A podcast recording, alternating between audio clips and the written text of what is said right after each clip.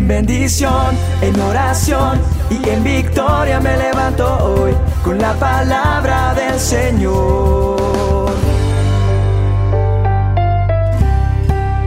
Con William Arana.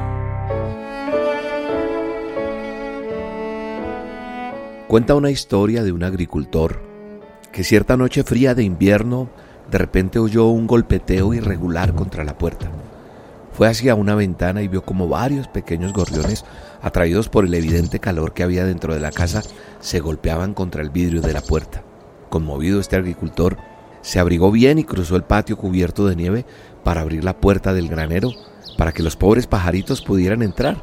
Prendió las luces, y echó algo de heno en un rincón, le acomodó todo, como un nido por decir algo. Pero los gorriones, que se habían dispersado en todas direcciones cuando él salió de la casa, se ocultaban en la oscuridad temerosos. El hombre intentó varias cosas para hacerlos entrar en el granero. Hizo un camino inclusive de migas de pan para así atraerlos y guiarlos a ese lugar donde podrían tener calor y estar lejos de la terrible noche que estaban viviendo. Dio vuelta por detrás de donde estaban los pájaros para ver si los podía espantar en dirección al granero, pero nada dio el resultado esperado. Él, para esos pequeños gorriones, era una enorme criatura extraña. Los aterrorizaba. Los pájaros no podían entender que él estaba tratando de ayudarles. El hombre de campo se retiró a su casa y observó a los condenados gorriones a través de su ventana nuevamente, mientras ellos seguían abrigándose y acercándose a la ventana para recibir el calor. Mientras este hombre los observaba, un pensamiento le llegó de repente. Si tan solo pudiera convertirme en un pájaro, ser uno de ellos por un momento, entonces no los asustaría y les podría mostrar el camino hacia el calor y la seguridad. Esta historia me hizo pensar en hacer esta dosis porque es como entender la razón por la que Jesús nació en la tierra y vino y se hizo hombre, como dice la palabra, nuestro manual de instrucciones. Ahora es tu turno Ahora es nuestro turno, porque ya tenemos la condición de ser humano. Hay que continuar esa obra que Jesús comenzó y mostrarle a otros el rumbo correcto, el calor, la seguridad que solo el Padre Celestial puede dar. Solo nosotros así podremos mostrarle a los demás que sí se puede, que sí podemos salir adelante, que sí se puede ser buenas personas, que sí podemos amar al prójimo, que sí podemos guiar, como el Señor nos mostró en la palabra de Dios, ser imitadores de Él. Dice la palabra de Dios en Filipenses 2, versos 5 al 8, dice de la siguiente manera, tengan la misma manera de pensar que tuvo Jesucristo. Aunque Cristo siempre fue igual a Dios, no insistió en esa igualdad.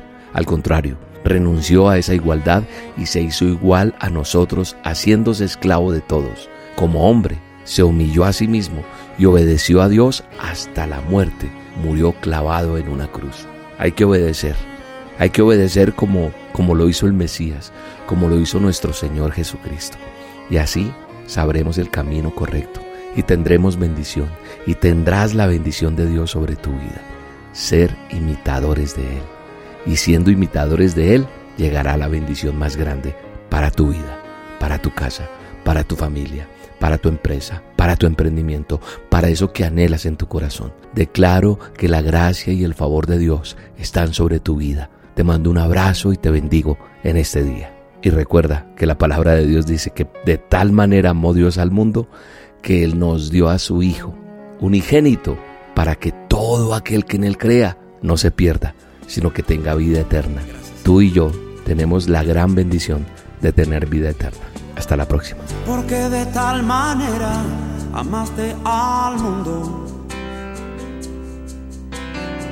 que enviaste a tu hijo con amor profundo. ¿Dónde estaría hoy si no fuera por ti? En un lago profundo sin poder salir, seguro perdido seguro perdido como un vagabundo.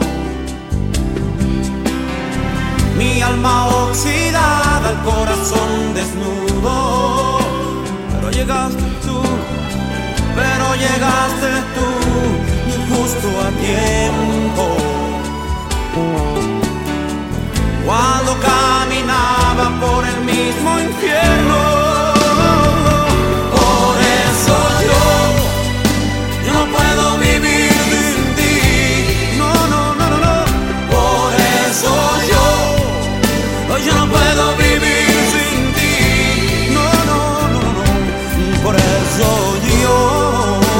No puedo vivir sin ti. Señor, escóndeme en el hueco de tu corazón. La dosis diaria con William Arana.